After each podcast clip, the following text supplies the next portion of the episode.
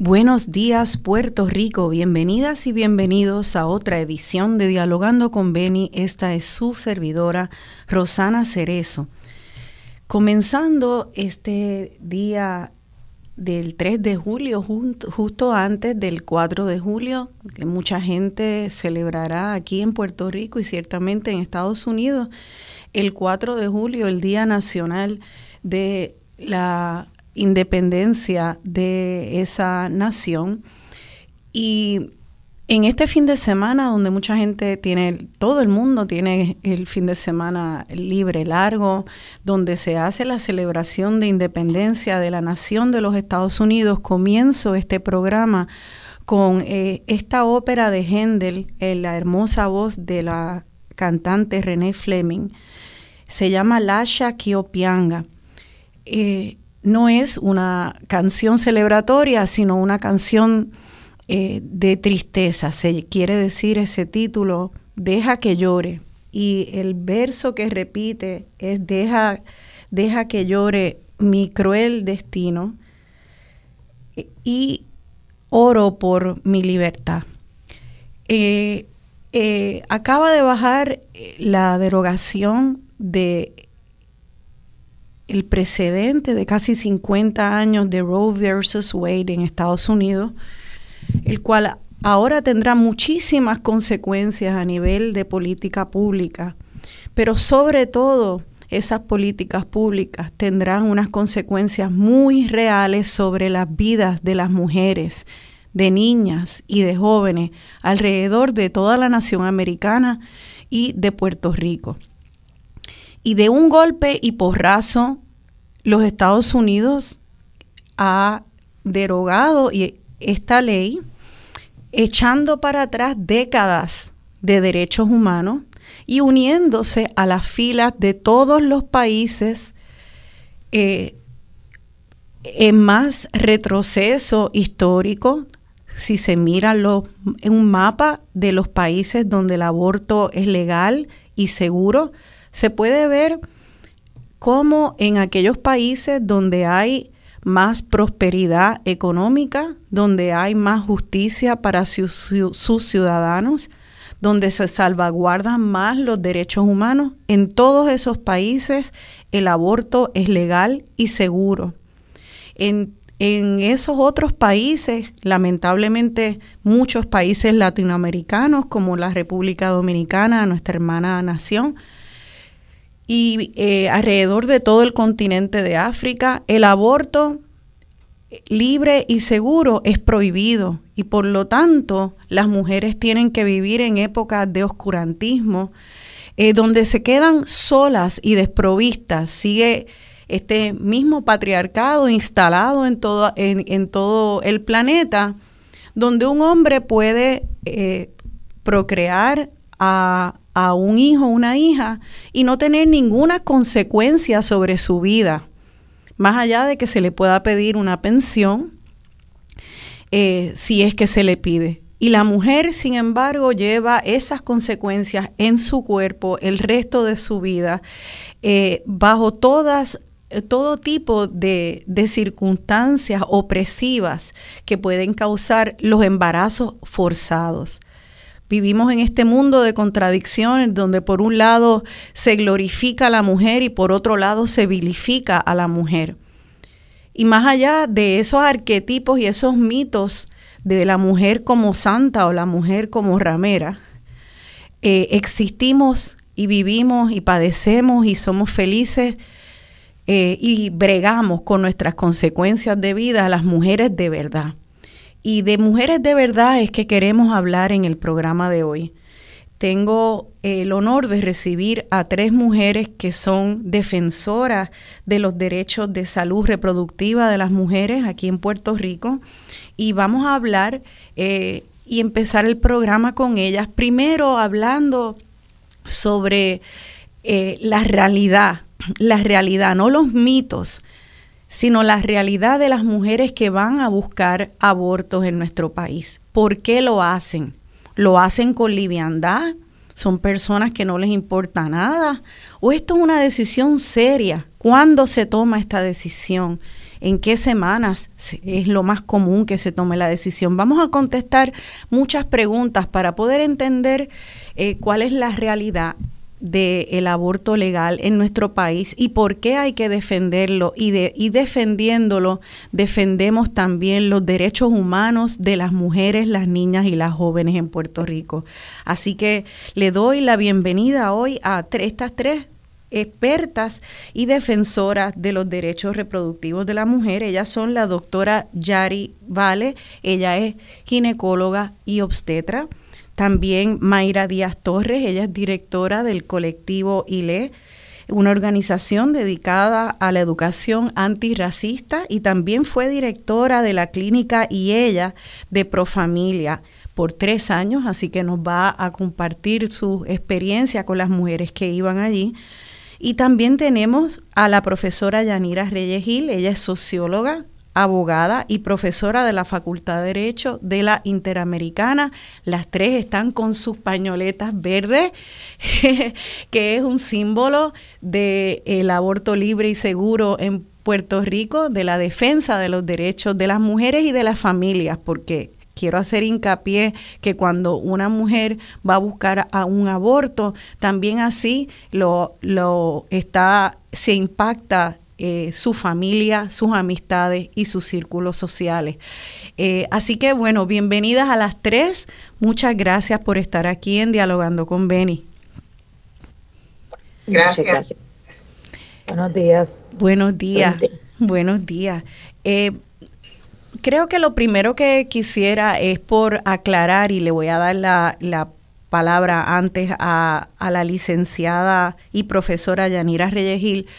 Eh, ha habido mucha confusión en cuanto a lo que implica la derogación de Roe versus Wade y ha habido incluso abogados y profesionales del derecho diciendo que ahora el aborto es ilegal en Puerto Rico. Así que antes de empezar nuestra conversación sobre el estado actual en términos de la experiencia humana, vamos, si la profesora Reyes Gil nos puede decir, el aborto es legal, eh, no es legal, podría ser ilegal bien pronto. ¿Cuál es el estatus ahora mismo para que las personas que eh, tengan que buscar ese servicio sepan cuál es su estatus? Sí, qué bueno que comienzas con esto porque es importante seguir diciéndolo una y otra vez. El aborto sigue siendo legal en Puerto Rico, el aborto eh, está protegido por eh, la Constitución de Puerto Rico como un derecho asociado al derecho a la intimidad. Eh, en la decisión del caso de Dobbs versus Jackson no tuvo un impacto directo en el Estado de Derecho sobre el aborto en Puerto Rico. Lo que hace esa decisión es dejar en manos de los gobiernos estatales y de los territorios la decisión sobre cómo manejar el aborto. Y en Puerto Rico tenemos las mismas leyes que están asociadas al Código Penal, el mismo reglamento del Departamento de Salud, que teníamos hace una semana, hace un año, hace varios años. Esa decisión no ha cambiado en nada el Estado de Derecho, así que qué bueno que comienzas así para que todo el mundo, todas las personas que nos escuchan lo tengan bien claro. El aborto sigue siendo legal en Puerto Rico. Eh, habrá que ver si esos proyectos que han sido presentados por algunas legisladoras y legisladores conservadores de este país logran ser aprobados en algún momento en la legislatura, proyectos que buscan restringir el aborto. Eh, de no ser así, pues eh, seguiremos como lo tenemos ahora. También hay otro proyecto, que quizás de eso podemos hablar más tarde, otro proyecto que busca proteger el derecho al aborto. O sea que eh, esos son proyectos de ley, ¿verdad? Que puede que sean aprobados, puede que no sean aprobados y puede que cambie esto en algún momento, pero por ahora eh, no ha habido ningún cambio. Pues gracias por aclarar eso y creo que también nos tiene que calar hondo, el aborto es legal en Puerto Rico por ahora. Y eso es bien importante porque no podemos creer y entender, ah, como es legal en Puerto Rico, eso está escrito en piedra, eso es un derecho que tenemos y no hay que luchar por él. Por eso estamos haciendo este programa para que para entender que la situación que tenemos ante nosotros es una muy muy peligrosa para los derechos humanos de las mujeres y de los hombres en este país, de las familias y de Puerto Rico, punto. Y quisiera eh, que, la doctora ginecóloga y obstetra, doctora Yari Vale, nos explique entonces si el, si el aborto es legal, qué significa para una mujer que va a buscar un aborto, que el aborto sea legal en términos de la protección que le, la cobija, eh, los derechos médicos la intervención del Departamento de Salud, las garantías de salubridad cuando se tiene que hacer un procedimiento. ¿Qué significa que el aborto sea legal en Puerto Rico en términos médicos? Pues mira, qué bien que me haces esa pregunta porque muchas personas pues tienen un concepto bien aislado. El aborto, como todo servicio médico, ¿verdad? Está regulado por el Departamento de Salud, como bien lo planteó la licenciada y básicamente significa que va a obtener unos servicios de alta calidad, va a tener unos servicios ¿verdad? Que, representan eh, salud para ella, no, no este, abortos inseguros como, como lo has descrito al principio del programa, este, y verdad eh, que lo proveemos de la mejor manera posible. Eh, así que las, las, mujeres y las personas estantes que buscan este servicio pueden estar seguras de que es un servicio que no les va a, a coartar, ¿verdad? Eh, de alguna manera su salud reproductiva eh, y, no se va a juzgar también en un creamos espacios o tratamos de crear espacios donde las, las pacientes se sienten no juzgadas, ya que este ¿verdad? es un tema con, con alto nivel de tabú, donde la gente pues llega, ¿verdad? Este, casi escondiéndolo y, y ¿verdad? Por la, por la sociedad, ¿verdad? Que es bien, eh, es bien eh, dicotómica en, en, tanto, ¿verdad? Pensando en el aborto como un servicio que, que pues eh, no se debería dar o la gente no lo divulga de la misma manera que va a decir, mira, me tengo que ir a, dar una limpieza en el dentista, eso pues, eso no pasa así, es, altamente, como tiene tanto peso, pues queremos ¿verdad? dejarle saber a las mujeres que seguimos brindando las cuatro clínicas que estamos en el área metropolitana, que son las únicas desgraciadamente que hay en la isla, este, un alto nivel de, calidad en, los servicios. O sea que en Puerto Rico solamente hay cuatro clínicas que da, ofrecen el servicio de aborto, eso es increíble, y están todas en el área metropolitana. Exacto. Sí. Vale. Para, eh, para desgracia de que, ¿verdad? Es legal, pero siempre notamos, ¿verdad? En los países que es, legal, hay otras cosas que impiden que el servicio se dé de una manera, ¿verdad? Eh, que el acceso esté mucho más pensado este, para que las personas lo puedan accesar. Y en caso de Puerto Rico, pues obviamente la geografía, al tener las cuatro clínicas en el área metropolitana, pues es algo que, que impide, ¿verdad? Que, que todas las personas puedan accesarlo. Y en términos del número de doctores o doctor y doctoras que pueden dar ese servicio, también entiendo que hay muy pocas doctoras y doctores. Sí, eso ha sido un problema yo, yo a nivel de todo Estados Unidos y de Puerto Rico, eh, las generaciones eh, por años, ¿verdad? No se ha estado cultivando una inquietud en, dentro de las residencias de obstetricia y ginecología eh, para que los, los que se gradúan, los que, ¿verdad? las generaciones nuevas que van saliendo de las universidades eh, puedan, se sientan capacitados a tener eh, estas destrezas para hacer estos, estos servicios.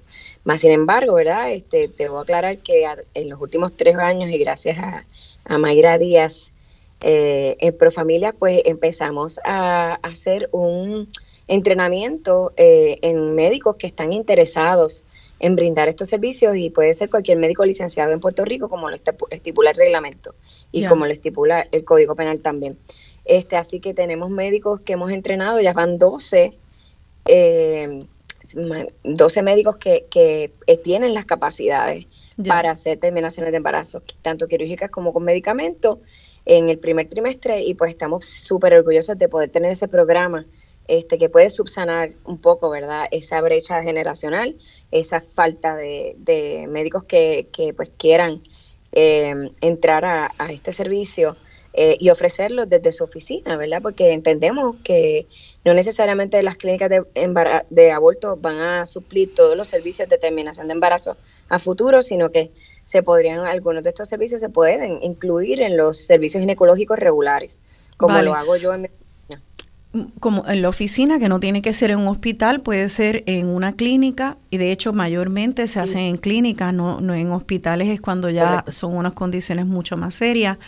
Eh, y también puede ser en la oficina de su doctora o su doctor. Pero yo creo que lo importante de lo que acaba de decir la doctora, que quiero resaltar, es que esto es un derecho, pero es un derecho que ya estaba frágil porque tiene un acceso difícil, porque hay pocas personas que brindan el servicio. O sea que es un derecho que, que ya eh, era había que defender y robustecer y ahora se le está dando eh, posiblemente, y se le está dando pateando por grupos de derecha eh, que tienden a usar muchos mitos para vilificar a las mujeres que buscan este servicio de salud. Y uno de esos mitos, eh, los cuales son varios, es de una mujer que se toma promiscua, que se acuesta con muchos hombres, y se toma bien liviano el hacerse un aborto y que, que hacerse el aborto, ese procedimiento tan invasivo y costoso, eh, pues prefiere hacer eso y hacerlo múltiples veces a cuidarse, a asumir responsabilidad eh, por su contracepción. Y esa, esas mujeres van, eh, es, es, la clienta principal que se busca el aborto y lo que por lo tanto son mujeres sin conciencia.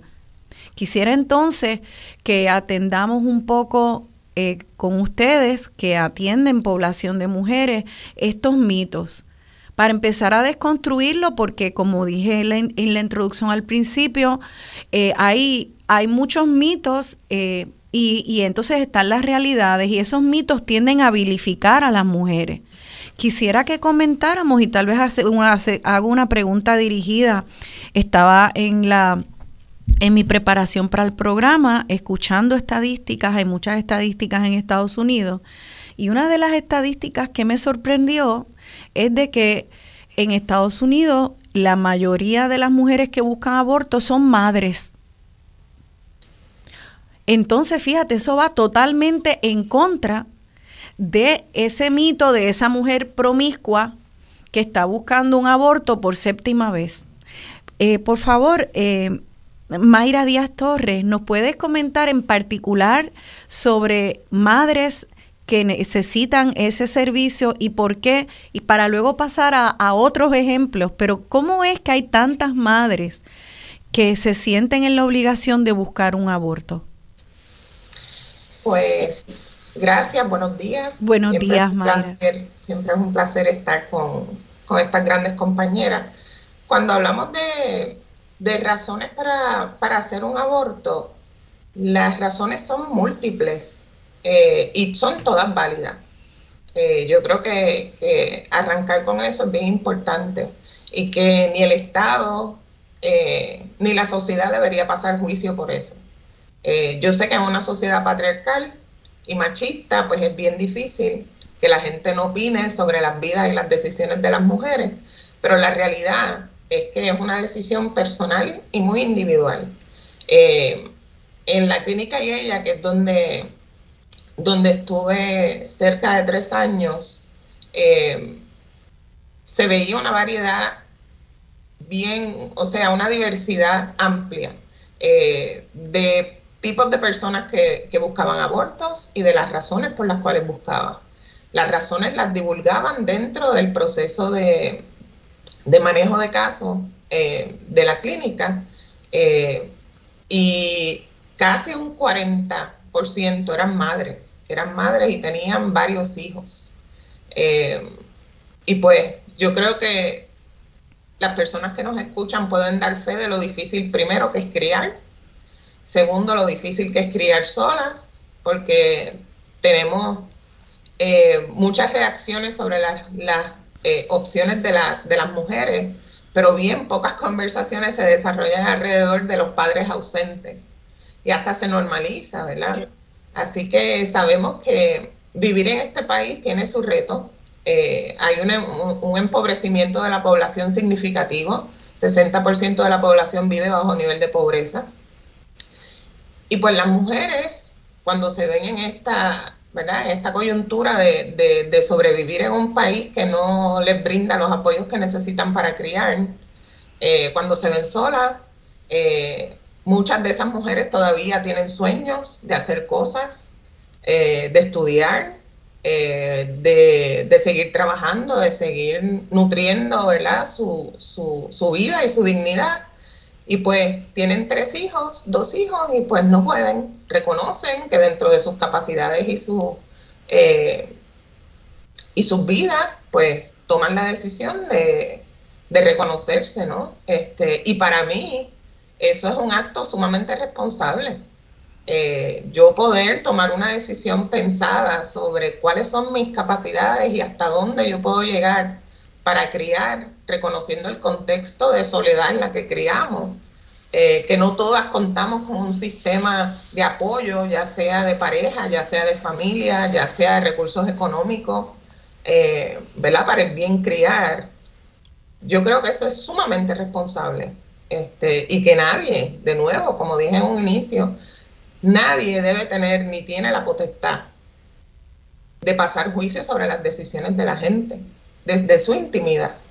Este, así que sí, son, es un perfil bien diverso. A mí me preguntan, oye Mayra, ¿qué, ¿cuáles son las mujeres que abortan? Y yo todas.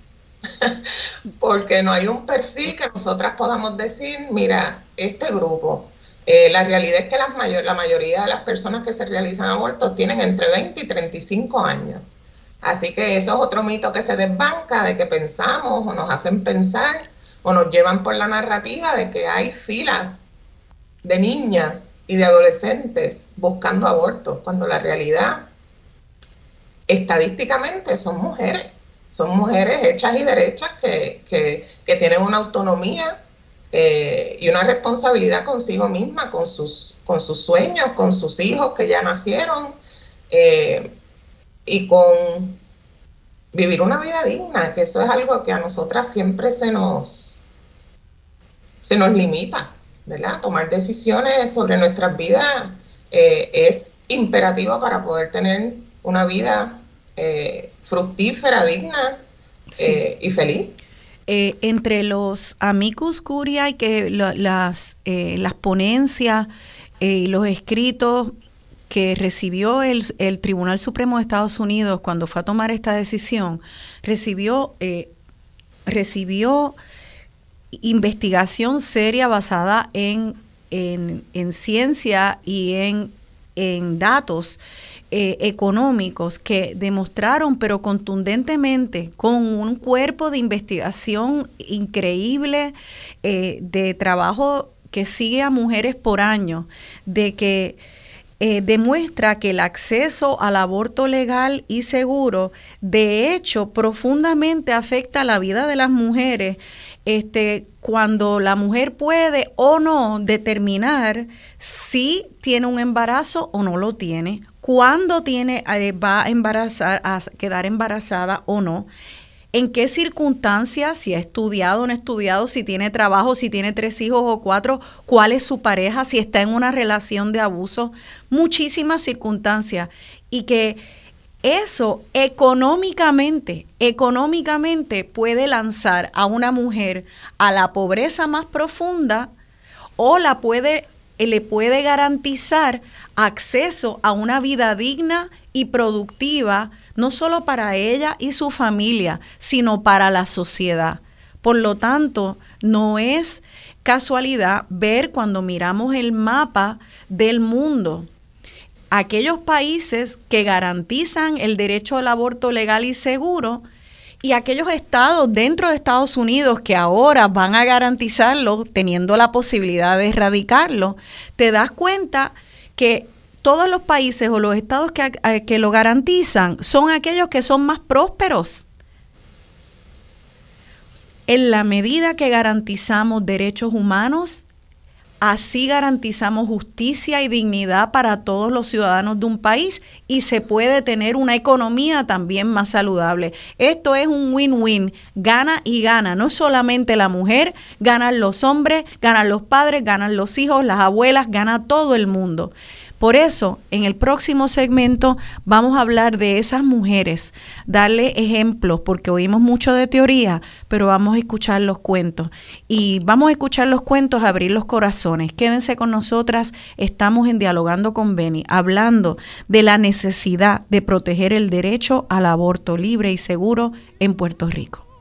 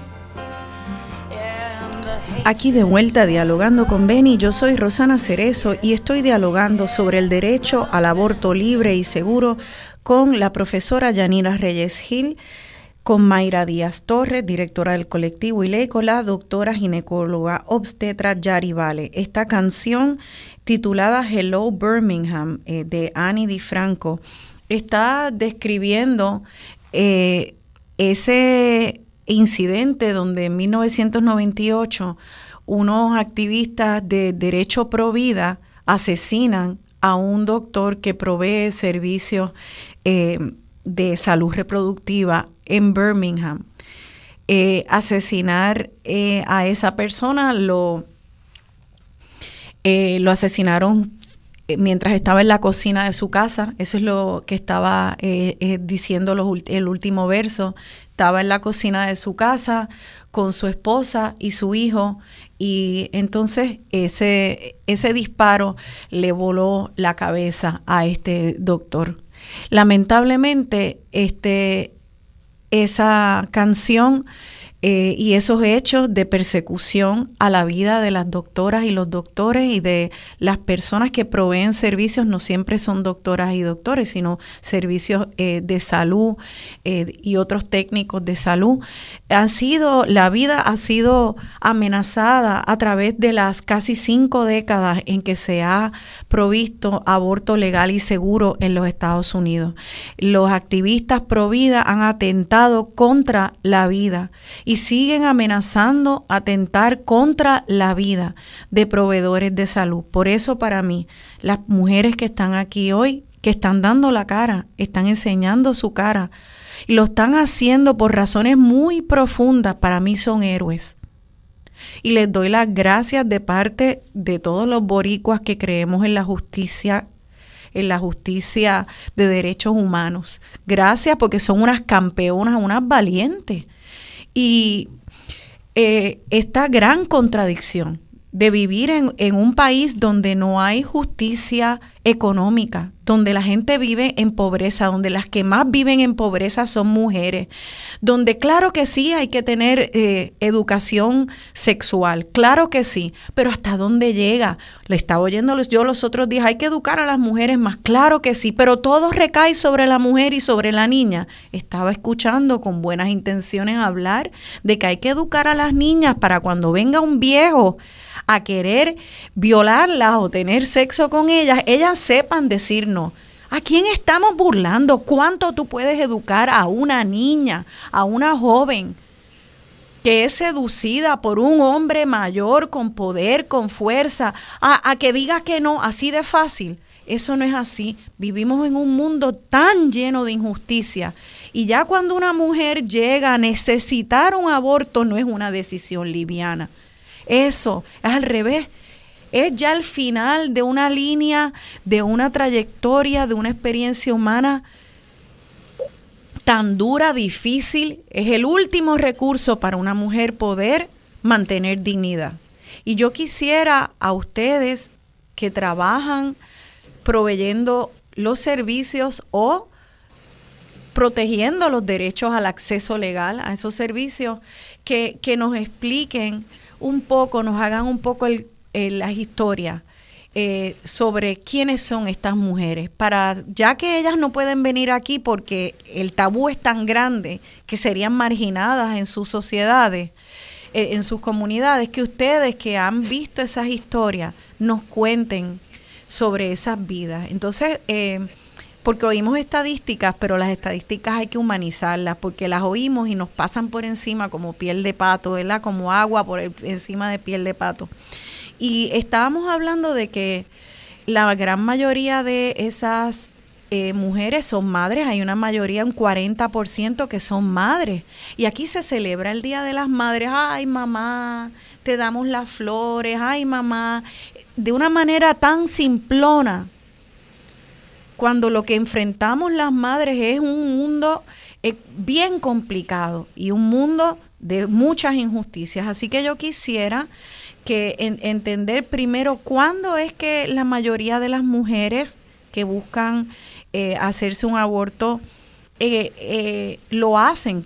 la mayoría de los abortos suceden en qué término del embarazo Eh, y, que nos den ejemplos también entonces de esta, esta, estas mujeres que llegan a sus puertas. Así que vamos a empezar con la doctora Yari Vale. Eh, doctora, eh, pues mira, ese término. La mayoría de las de embarazo se llevan a cabo en el primer trimestre. Esas son las primeras dos semanas, realmente la mayoría dentro de las primeras ocho semanas. Eh, yo creo que las, pacientes que, que entendemos todos los días tienen mucha dificultad para llegar a la decisión, una decisión liviana, como tú bien planteas, ¿verdad? No es un capricho como los periodistas le han puesto ¿verdad? la pregunta y a mí realmente eso me levanta mucho malestar porque yo veo la, las, la, cómo es que se toma, la toma de decisión, el, ¿verdad? El, a veces el vaivén, la inseguridad, muchas veces porque no tienen el apoyo familiar, muchas veces porque no, no tienen este recursos económicos, más que el estigma, yo creo que es más por la cuestión de, de cómo se percibe el aborto en la sociedad, y si se viera de una manera más positiva, de una manera como Maika plantea, me voy a robar esto, ¿verdad?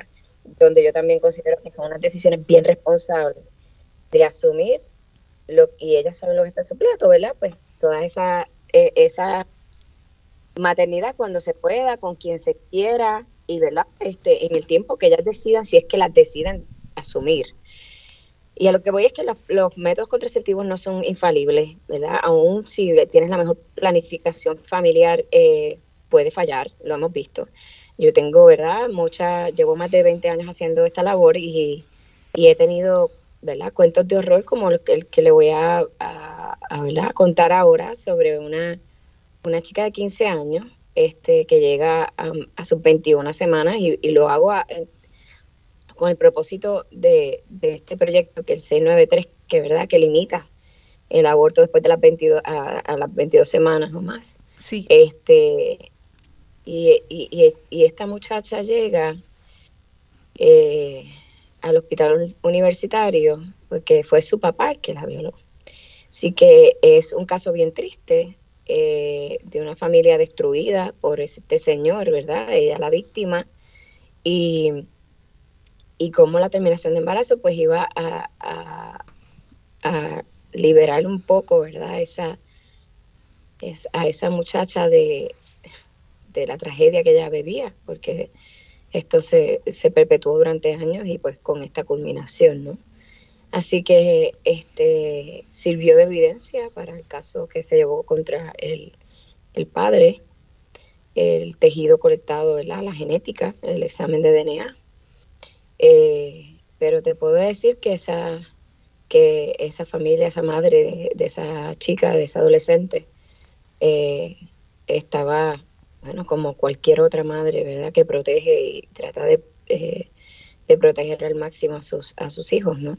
Sí. A sus crías. Y, y, es, y es lamentable que la gente no pueda ver que existen estas cosas. Y existen estos cuentos, que estos cuentos son reales, que esto es parte de nuestra sociedad por desgracia. Y doctora, yo creo este, que la, la razón para eh, ilustrar uno de los casos de que llegan a, a necesitar el servicio de, de salud de aborto luego de las 20, 22 semanas, ilustrar y dar ese ejemplo es, yo creo que para eh, resaltar la, el hecho de que primero son muy pocas veces la que una mujer llega a la mayor a tener un aborto más allá de las 12 semanas, casi todas dentro de 8 semanas, eso es rapidísimo. Eso es que perdiste, perdiste la menstruación y no te diste cuenta y rápido volaste a, a, la farmacia o al laboratorio, lo confirmaste y tomaste la decisión difícil sumamente rápido. Este, pero cuando ya llegan a ese momento, lo que está tratando de resaltar la doctora es el hecho de que son unos casos traumáticos, trágicos, este, y lamentablemente, escúchenlo bien, el incesto eh, en Puerto Rico existe y es, existe y pasa mucho. Es terrible. Yo creo que el incesto y el aborto ambos cargan con un factor de divulgación de vergüenza tan profunda que mucha gente lo oculta y no lo, no lo divulga para nada. Increíble. Porque pues obviamente, este, especialmente en la adolescencia y en la niñez, donde los niños, ¿verdad? Muchas veces piensan que es su culpa eh, es un factor, ¿verdad?, de psicológico bien fuerte donde, pues, este, lo, lo ocultan porque, pues, la vergüenza, ¿verdad?, de, de, divulgarlo a los papás y no es fácil, no es fácil. Sí. Eh, yo aplaudo, ¿verdad?, cada vez que una adolescente que se, se conoce, que, que está sexualmente activa, llega a mi oficina a buscar método contraceptivo. Se lo dice a los papás, eso es una cosa que, que yo digo, aplaudo a los papás que tienen la, han sembrado en, en esa chica, ¿verdad? Esa confianza de que, mira, qué bueno que me lo dices, vamos entonces a, a, protegerte para que no te, sabes, no, no tengas sexo seguro, que lo puedas, ¿verdad? Gozar, eh, porque pues el sexo está también, aparte para las reproducciones, para gozarlo también. Y pues esa es una de las cosas que, a nosotras, mujeres y, personas estantes, este, muchas de las personas cuando trivializan o hacen comentarios, sí. es como si fuera un castigo que uno tiene que asumir y eso no, es, así. Claro. No es ah. así. Y eso es parte, ¿verdad?, del estigma que, que la sociedad quiere seguir em, imponiendo para tenernos bajo su control, bajo el yugo, ¿verdad? De, pensar de que, de que no hay, eh, de que lo tenemos que asumir y pues esta es nuestra, este, este es nuestro via, via, crucis, ¿verdad? En términos, ¿verdad? Cristianos o católicos, este es el, lo que tenemos que cargar y eso no debe ser de esa manera. Nosotros yo creo que tenemos este mucho más por dar, las mujeres somos súper poderosas y, y en el sentido de apoderarnos de, de nuestra reproducción, de nuestro cuerpo, pues sí el aborto tiene que estar ahí y sí, ¿verdad? Los contraceptivos también y la, y la educación de, en salud sexual y reproductiva, que es lo que ya vamos diciendo, ¿verdad? Como antídoto o para bajar la tasa de abortos que hay sí. en, en, en Puerto Rico y en Estados Unidos es la mejor alternativa, no, no es eh, prohibirlos como, como pues estas legislaciones que nos amenazan están ahí. Ya, o sea que este proyecto que es ahora mismo el, proyecto que, que, más amenaza el acceso al aborto es uno, uno, que dice, mira, ¿por qué la mujer esperó tanto? ¿Por qué la mujer esperó tanto? Pues ya que la mujer asuma las consecuencias, porque si esperó hasta la semana 2022, pues entonces ella que bregue con eso.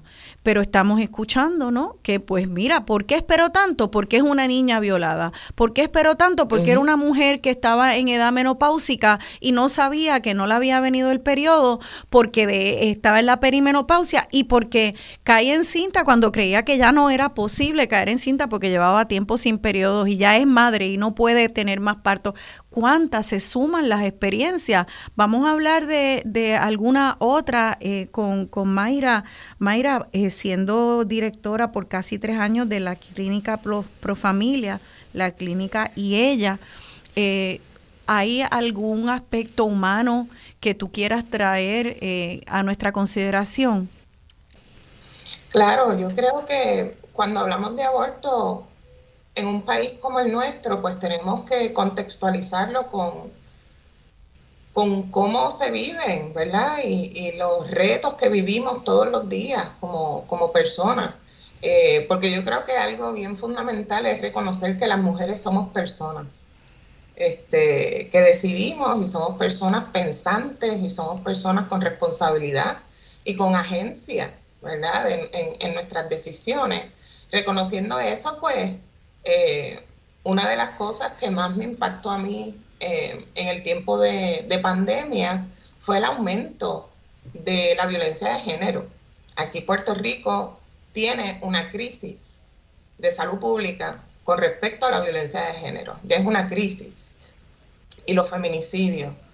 Eh, y hay que contextualizar el derecho al aborto en un espacio, en, una sociedad donde matan mujeres a diario, ¿verdad? Eh, y, una de las cosas que, que, a mí me resultaron más dolorosas fue cómo todas estas mujeres identificaban que sí, que estaban dentro de algún patrón de violencia de género y que la decisión a interrumpir un embarazo estaba relacionada precisamente a eso, eh, a que estaban en unos ciclos de violencia, que vivían con un agresor, algunas de ellas estaban ya planificando eh, el proceso de, huir, de escapar, de, de salir de ese ciclo, y pues no querían nada que les atara, ¿verdad? A, ese agresor y a, esa violencia, porque sabemos que, que,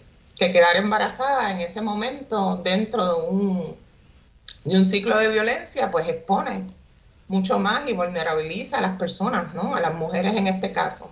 Eh, era diario, Rosana, era diario las personas que venían eh, y cuando estábamos en, el proceso de evaluación de caso, ¿no? de, consentimiento informado, eh, que es un espacio donde se da información de todas las opciones, porque en las clínicas de aborto sí se habla de aborto, pero también se habla de la posibilidad de continuar un embarazo y de la posibilidad de dar en adopción, ¿verdad? Pero al final del día las personas son las que deciden dentro de sus herramientas y dentro de, sus deseos, porque los deseos de la gente también son importantes.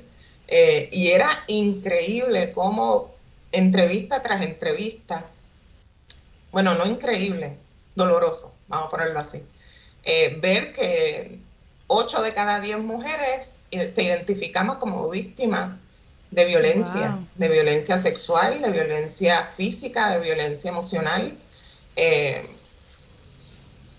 y que en muchas ocasiones la decisión a interrumpir ese embarazo respondía a eso, ¿verdad?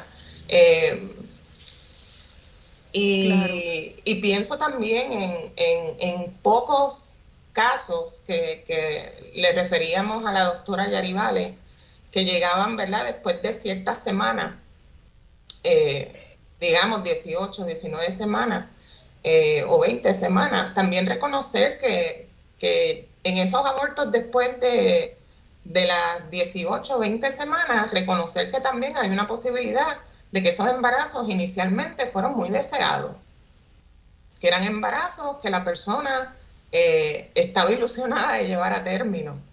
Sí. Y sin embargo, unos estudios determinaron que había unas malformaciones fetales eh, incompatibles con, la vida o, que ponían en riesgo a la persona que cargaba el embarazo. Claro. Y pues ahí también tuve la oportunidad de ver el, duelo y lo doloroso que, ¿verdad? Que esta imagen de un embarazo deseado se torna, ¿verdad? De momento, inesperadamente cambia. y es tomar una decisión en base a los deseos, en base a las capacidades, en base a las posibilidades, eh, pero también carga un proceso de duelo también, ¿no? Así que lo importante es permitir que las personas ejerzan sus libertades. Eh, la mujer que no quiere abortar no va a abortar. Y yo creo que por eso también nosotras luchamos. Eh, nosotras luchamos porque nadie se ha obligado a abortar, pero que nadie se ha obligado a parir. Y también reclamamos las condiciones en las que estamos, en las que parimos y en las que criamos. Sí. ¿Verdad? Aquí hay un, un, un deseo recalcitrante de que la gente para, pero ¿en qué condiciones va a parir? ¿Qué apoyos van a tener esas familias este, después que la criatura nace? ¿no? Eh, es, un, es un enamoramiento del feto, pero después que, que, su Dios reparta suerte, ¿verdad? Este, y yo creo que se trata de eso, de, de, del aborto contextualizado en una sociedad plural, en una sociedad donde hay una diversidad increíble de creencias y de valores. Sí. Y que es un ejercicio de libertad.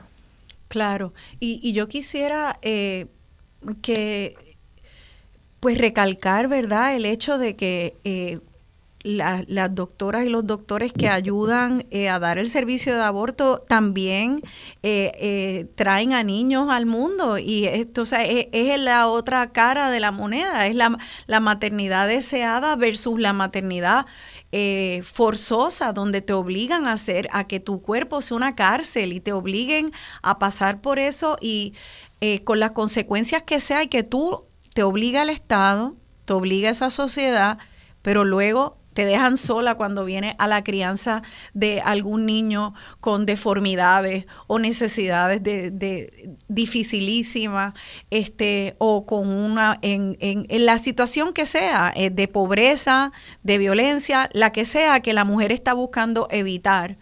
Así que em, me gustaría, antes de cerrar este segmento, eh, con el permiso de tuyo, Mayra, leer eh, un, un post que puso Mayra Díaz Torres en Facebook, porque lo leí y se fue viral en Facebook y yo creo que habla mucho de, de esta sociedad eh, a veces muy hipócrita, eh, pero de estas mujeres que eh, dan servicio no importa a quién y lo hacen desde la compasión y desde el entendimiento profundo de las complejidades sociales, las contradicciones sociales y lo hacen abrazando a las mujeres, no importa qué mujer entre y en solidaridad.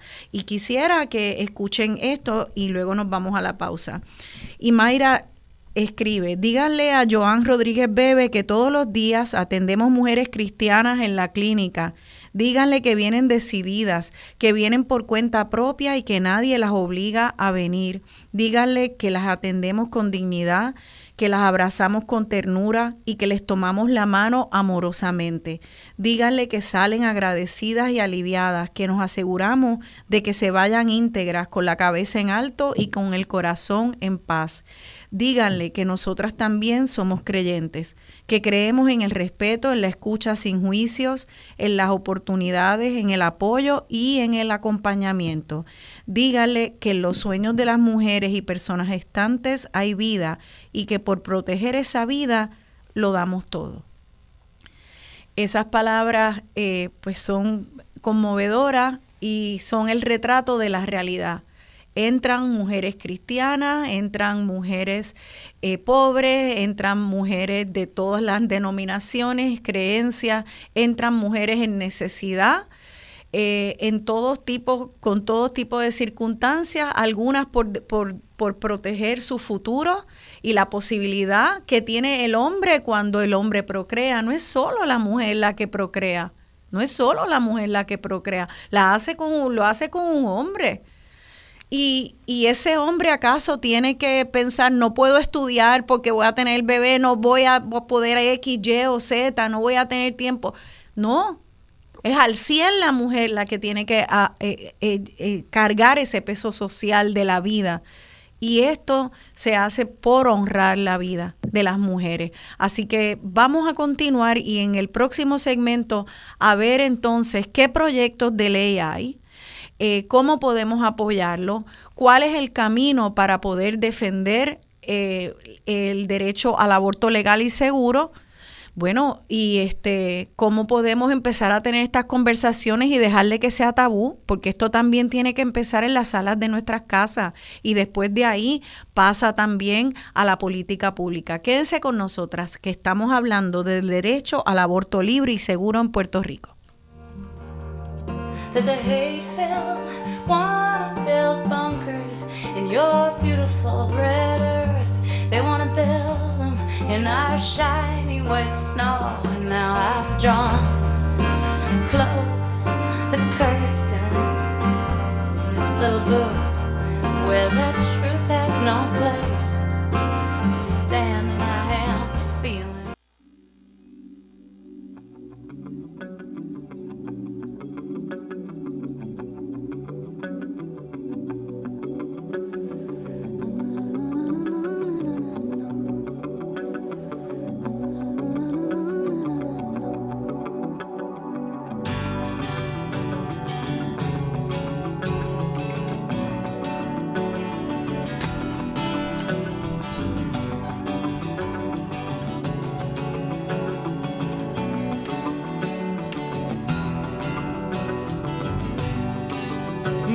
gigantes convierte el aire en gas natural. Un duelo salvaje advierte lo cerca que ando de entrar en un mundo descomunal. Siento mi fragilidad.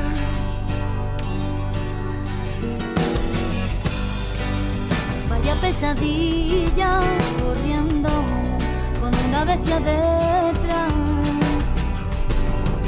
Dime que mentira todo, un sueño tonto y no más. Me da miedo la enormidad, donde nadie oye mi voz. Deja de engañar, no quieras ocultar que es pasado sin tropezar. De papel, no sé contra quién voy. Pues que acaso hay alguien más aquí.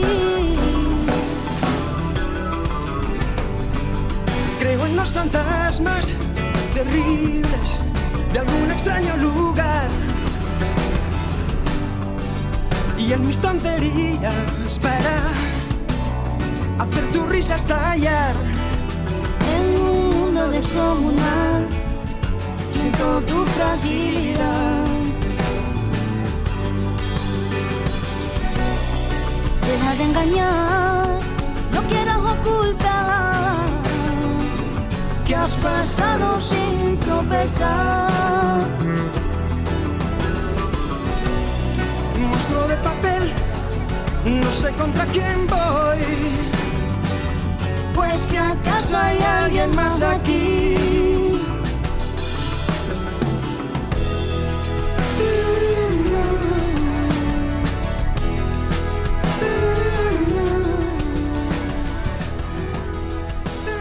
Aquí de vuelta dialogando con Beni, yo soy Rosana Cerezo y estoy hablando con la profesora Yanira Reyes Mayra Díaz Torres y la doctora Yari Vales sobre la defensa de los derechos de salud reproductiva y el derecho a decidir.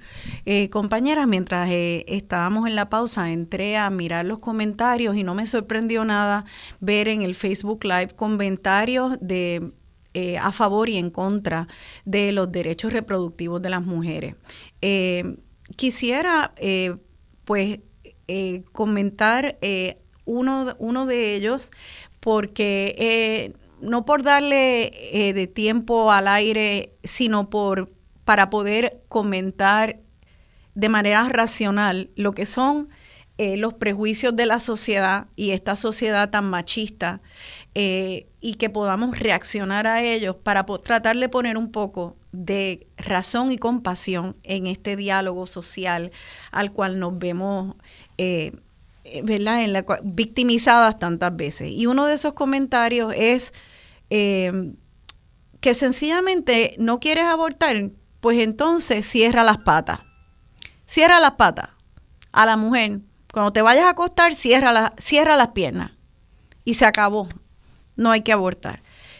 Eh, ¿Alguna reacción breve y rápida a esto? Porque fíjense que al final de, esto trata de una sociedad que, lo que dice es la responsabilidad, responsabilidad es toda de la mujer que fue una irresponsable y no cerró las piernas. La responsabilidad es de la niña que fue violada, que no cerró las piernas. La responsabilidad es de la madre, eh, no del padre que, le falló la contracepción o pensaba la mujer de cincuenta y pico de años, abuela, que creía que, que, no podía caer en cinta porque ya estaba en la menopausia, cae en cinta y no cerró las piernas. No es de ese padre, no es de nunca del hombre, no es nunca, nunca es del hombre. Eh, sin embargo, hay tantos hombres aliados que yo quisiera compartir una de eso que le llaman meme de un hombre que también se hizo viral en las redes y dice lo siguiente, luego le pido la reacción de ustedes. Pues detengamos el aborto en su causa, obliguemos a cada hombre a hacerse una vasectomía. Cuando tenga la capacidad comprobada financiera y emocional para ser un buen padre, se le podrá revertir la vasectomía.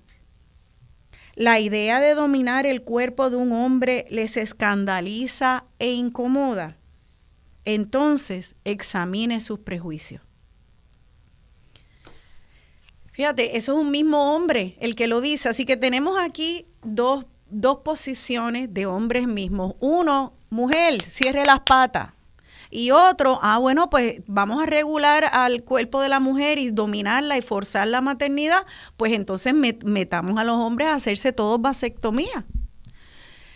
Eso suena ridículo, ¿verdad? Pero eh, eh, eh, suena ridículo porque nos acomodamos tanto a que a, los hombres pueden sencillamente hacer lo que sea, entrar a ese cuarto, subirse los calzones cuando terminan, igual que si fuera a, a orinar, y después cero responsabilidad. Eso es lo que el patriarcado nos dice y eso es lo que nos está diciendo ese hombre y esa es la crueldad detrás de este radio escucha que le dice a esa niña que fue violada por su padre o por su hermano, a la niña cierra las patas. O a, la, o a la mujer de 30, de 20 a 35 que quiere tener un futuro y que se acostó con un hombre, cierra las patas, no al hombre, súbete la bragueta. Yo no lo oigo a él diciendo a los hombres, celibato para los hombres.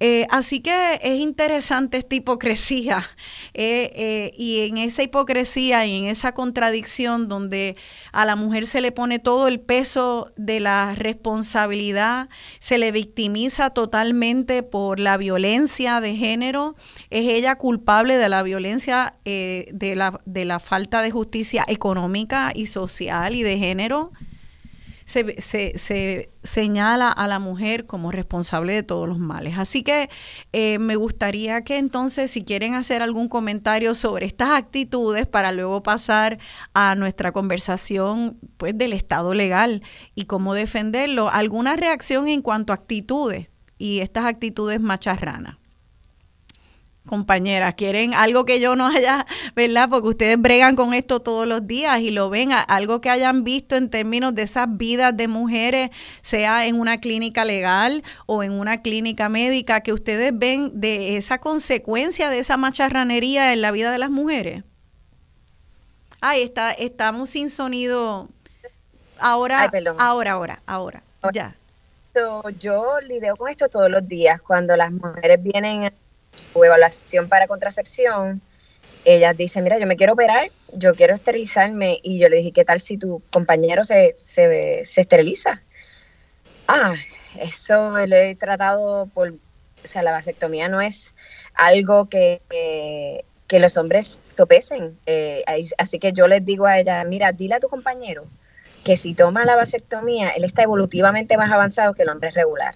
Y lo digo en son de broma, pero también eh, por esto mismo, porque pienso, ¿verdad? Que los hombres que realmente asumen eh, esta posición de hacerse la vasectomía responsablemente porque no quieren con, con ella o con cualquiera eh, reproducirse, pues dan un paso adelante, ¿verdad? Sí. En, en, en, en, su, en su, ¿verdad? En su responsabilidad también. Sí. Y, y es terrible que, que ¿verdad? Que, que, que la mayoría de los hombres no piensen en en también participar, en que, que ya a mí me toca también, mi, mi, mi labor eh, también es de, pues, de, asumir responsabilidades en cuanto a esto que nos compete a ambos y, y es, es, bien triste eh, el ver el, el, la, el, el, struggle que las mujeres tienen que estar dando para poder asumir una sexualidad responsable, más sin embargo los hombres pues pues no, en la mayoría de los casos ni tan siquiera contemplan esto como una posibilidad. Sí. Este, y nosotras no, recae, como tú dices, 100% de la responsabilidad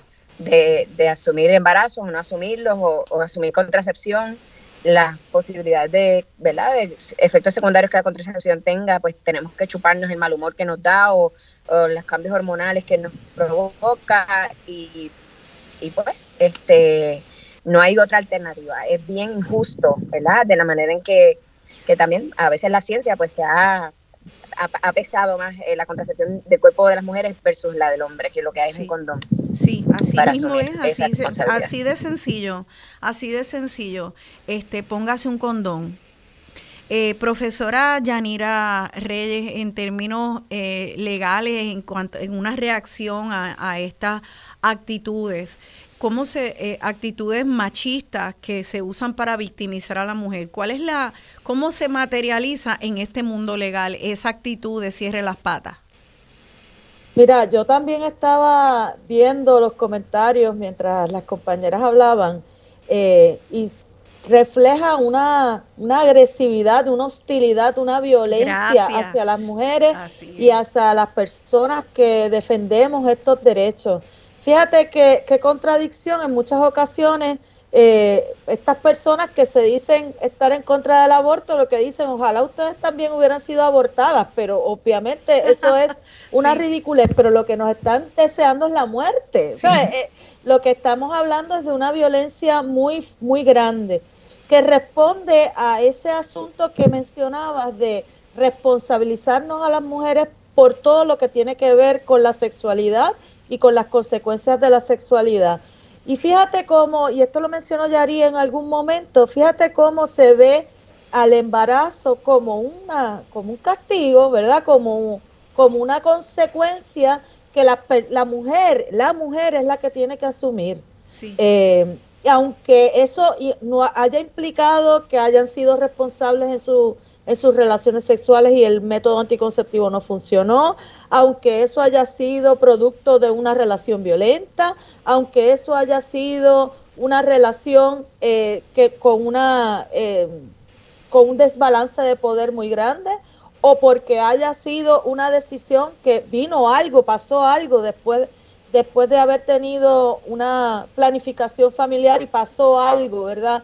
Que provoca que esa mujer decida entonces realizarse un embarazo, digo, una terminación de embarazo, fíjate que la, responsabilidad siempre cae hacia la mujer y se ve como un castigo, ¿verdad? Como, como una sentencia que tiene que cumplir por algo que hizo mal. Claro. Ya de entrada vemos que entonces una, una visión de la, del sexo también como algo, como algo malo, como algo que debe tener consecuencias y no se trata de la misma forma al hombre. Por eso es que vemos tantos asuntos, tantos casos en los tribunales todos los días de, de mujeres eh, y niños y niñas pidiendo, llevando a hombres para que asuman su responsabilidad a través de las pensiones alimenticias, ¿verdad?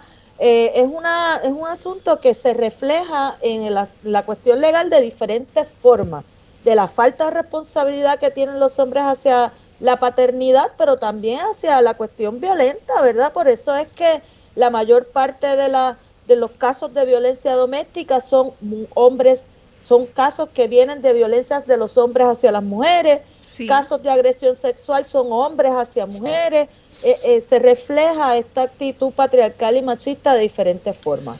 Me gustaría entonces también, Mayra eh, Díaz, tu, tu reacción, porque fíjate, eh, uno de los comentarios eh, fue aborto. Ay, qué palabra tan fea.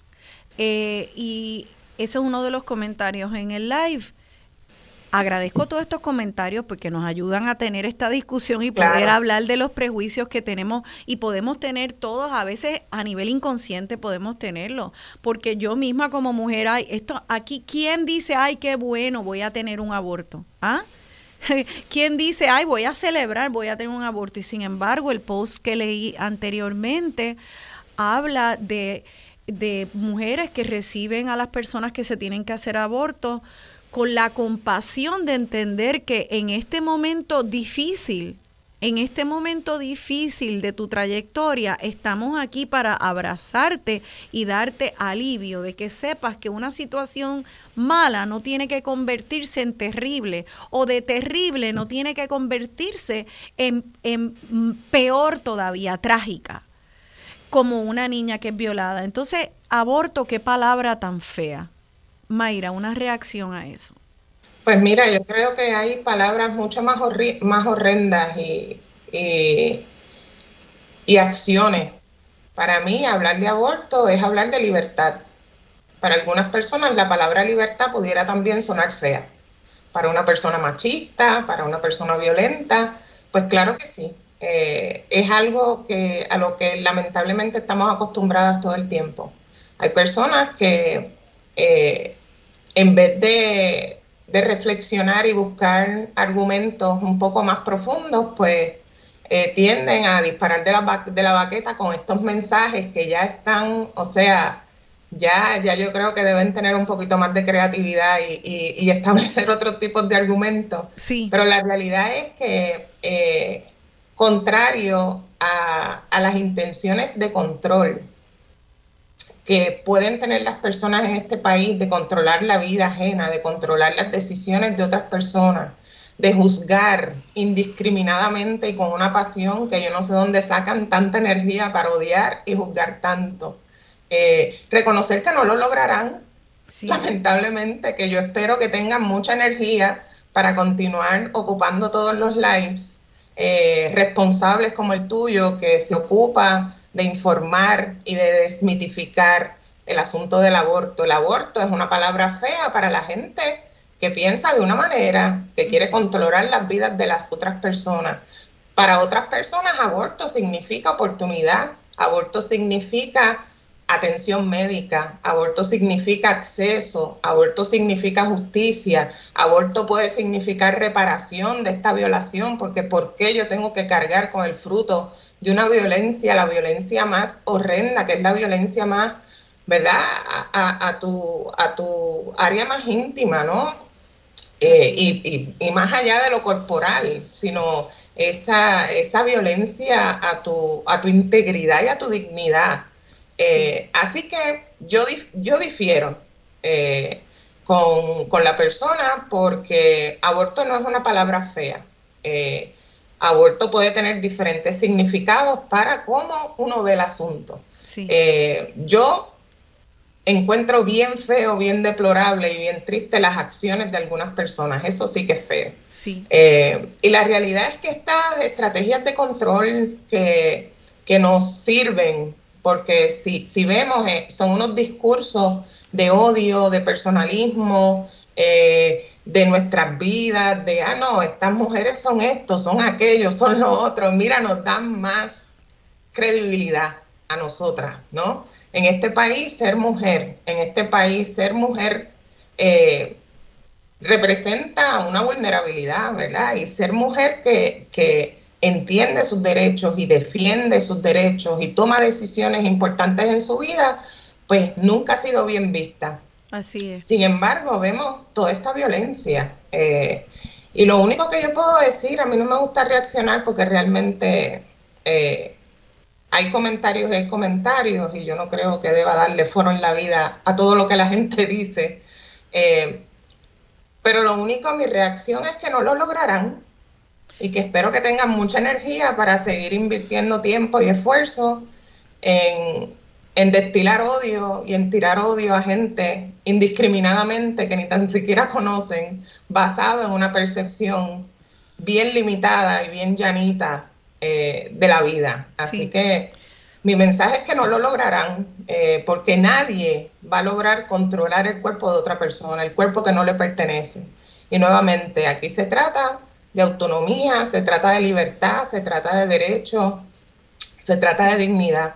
Así que que todas las personas tengan un espacio para decidir sobre sus vidas y sobre sus cuerpos es nuestra razón de estar aquí. Todo lo demás es lo demás. Eso es así. Y, y, y yo quiero que entonces hablemos de, de eso, de esa aseveración. No lo lograrán, o sea, no lograrán eh, hacer ilegal el aborto eh, tal cual se ve en Puerto Rico ahora mismo. No lo lograrán, pero para que no lo logren eh, hay que tener conversaciones como esta. Tenemos que atrevernos a hablar en las salas de nuestras casas, hablar con las amigas, hablar con los amigos, hablar con los abuelos. Tenemos que empezar a quitar el tabú. Tenemos que empezar a decir por qué el aborto, algo difícil y tabú, puede ser alivio, puede ser justicia, puede ser, eh, puede ser eh, em, todo esto, dignidad. Hablemos de eso. Así que tenemos que empezar hablando, cambiando nuestras actitudes, revisando nuestros prejuicios, nuestro machismo aún siendo mujeres, porque todo se le pide a la mujer, porque no se le pide al hombre, ah, oh, mujer, cierra las patas, hombre, usa un condón, ¿Por qué no se pide eso? Eh, estas actitudes que acabamos de hablar, eso hay que empezar a hacer eso, pero también hay que no solamente hablar, sino ser parte de la defensa. Y por eso quiero que expliquemos entonces cuál es ese, ese mapa ahora que está frente a nosotras, porque ahora ya vimos que no están estos derechos escritos en piedra. Ya vimos que eh, la amenaza es real, eh, la amenaza aún para ese mismo macharrán que escribió eh, eh, Cierre las patas, ¿verdad? La amenaza para, para todas las, familias es real, cristianas o musulmanas o, o ateas o lo que sea. Todo esto es real y ahora no podemos tomar por sentado el derecho que, que nos cobijó casi 50 años. ¿Cuáles son los proyectos de ley que amenazan ahora mismo ese derecho, cuáles son los que lo protegen. Eh, quisiera entonces que saber, darnos esa fotografía, por favor, entonces, licenciada eh, Yanira Reyes, porque que, además, eh, ¿cómo podemos apoyarlo? Si están esos proyectos allá afuera, eh, vamos a hablar de la parte legal y luego que no se me olvide de las clínicas y los accesos para las personas que quieran eh, saber cómo, cómo conseguir recursos. Así que empecemos por la defensa legal. Yanira. Sí, primero que todo, quiero hacer una aclaración, porque hay mucha gente que piensa que el aborto es ilegal en Puerto Rico porque está en el Código Penal. En el Código Penal, en efecto, tenemos tres artículos que, trabajan con el asunto del aborto y son tres artículos que no han cambiado básicamente desde el 1902. Estos, estos artículos del Código Penal establecen qué es lo que está prohibido. Lo que está prohibido es el aborto inducido por una persona que no sea profesional de la salud. El aborto obligado o forzado, eso es delito. ¿Qué sí está permitido? Está permitido el aborto realizado por un profesional de la salud autorizado o autorizada a ejercer la medicina en Puerto Rico para salvar la vida, la salud física y la salud mental de la persona embarazada. Este tipo de aborto que conocemos como el aborto terapéutico es un aborto que no se realiza en un McDonald's, no es un aborto que se realiza en una, callejuela, ¿verdad? son abortos médicos, son procedimientos médicos que por tal razón están regulados como cualquier otro procedimiento médico, pero en particular el aborto está regulado por un, por un reglamento del Departamento de Salud que establece cuáles son los requisitos de esos procedimientos en las clínicas que proveen ese servicio. Por lo tanto, primero que todo, el, el Código Penal establece una prohibición al aborto forzado y al aborto que no sea terapéutico, sino que en Puerto Rico sí está permitido el aborto terapéutico y digo que desde 1902, esto mucho antes de que se decidiera el caso de Roe versus Wade. Este, estos artículos fueron interpretados en el, por el Tribunal Supremo de Puerto Rico en el caso Pueblo versus Duarte Mendoza en el 1980. En ese momento el tribunal interpretó el concepto salud para decir que es un concepto integral, que no solamente es salud física, sino que también incluye salud mental y dejó en manos de la persona embarazada y su médico o médica la decisión, la evaluación de si se trataba de un procedimiento necesario para salvar tanto la salud física como la salud mental de esa persona embarazada. Eso es lo que tenemos en Puerto Rico, aparte de que tenemos eh, una constitución que protege el derecho a la intimidad de manera expresa y de manera amplia, contrario a lo que pasa en los Estados Unidos, que ese derecho a la intimidad no está de forma clara, escrito en la Constitución. Y eso fue lo que movió a los jueces del Tribunal Supremo en Dobbs versus Jackson a decir no existe un derecho fundamental bajo la Constitución federal. Pero en Puerto Rico sí existe ese derecho y es un, es un derecho amplio y es un derecho que es independiente del derecho bajo la Constitución. Licenciada, eh, hay una pausa. Querría decir entonces que, que cualquier ley que quiera ah, denegar el derecho al aborto tendría que, eh, se caería en una evaluación constitucional si se lleva al, Tribunal Supremo de Puerto Rico, se tendría que revocar una ley que, derogar, que intentara derogar el aborto por la Constitución. Bueno, el tribunal lo tendría que evaluar porque ningún derecho es absoluto, pero el derecho a la intimidad sí cobija las decisiones que tomamos sobre nuestros cuerpos, cobija las decisiones que tomamos de tratamiento médico. Imagínate que el tribunal validó una decisión que tomó una persona para rehusar tratamiento, aunque eso, eso conllevara a su muerte. Así de fuerte es el derecho a la intimidad. Así que definitivamente cualquier ley que, que intente prohibir el derecho al aborto tendrá que ser evaluada a partir de ese derecho. Muy bien. Nos tenemos que ir a la pausa. En el próximo segmento, entonces quisiera que nos explicara la licenciada cuáles son esos proyectos de ley que están ahora, uno defendiendo el aborto y otro de, eh, tratando de limitar el derecho al aborto, si hay alguna otra amenaza. Y bueno, también a todas la pregunta, cómo las personas que creemos en los derechos reproductivos y en, en la terminación de embarazos por razones de salud física, salud mental, de salud eh, holística de la mujer, cómo se puede eh, defender este derecho, dónde se hace, a quién apoyamos. Hay números, hay clínicas. Eh, vamos a, hablar de los recursos en el próximo segmento. Quédense con nosotras. Estamos en Dialogando con Beni.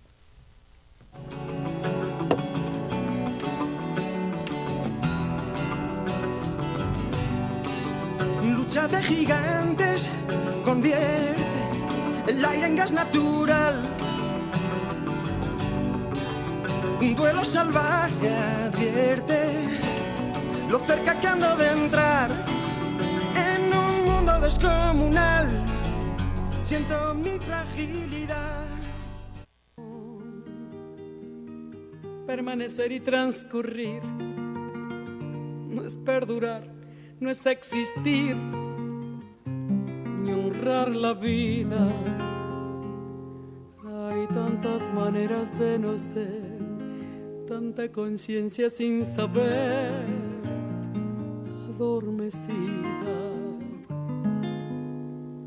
Merecer la vida no es callar ni consentir tantas injusticias repetidas una virtud es dignidad y es la actitud identidad más definida. Esa de durar y transcurrir no nos da derecho a presumir, porque no es lo mismo que vivir, honrar la vida.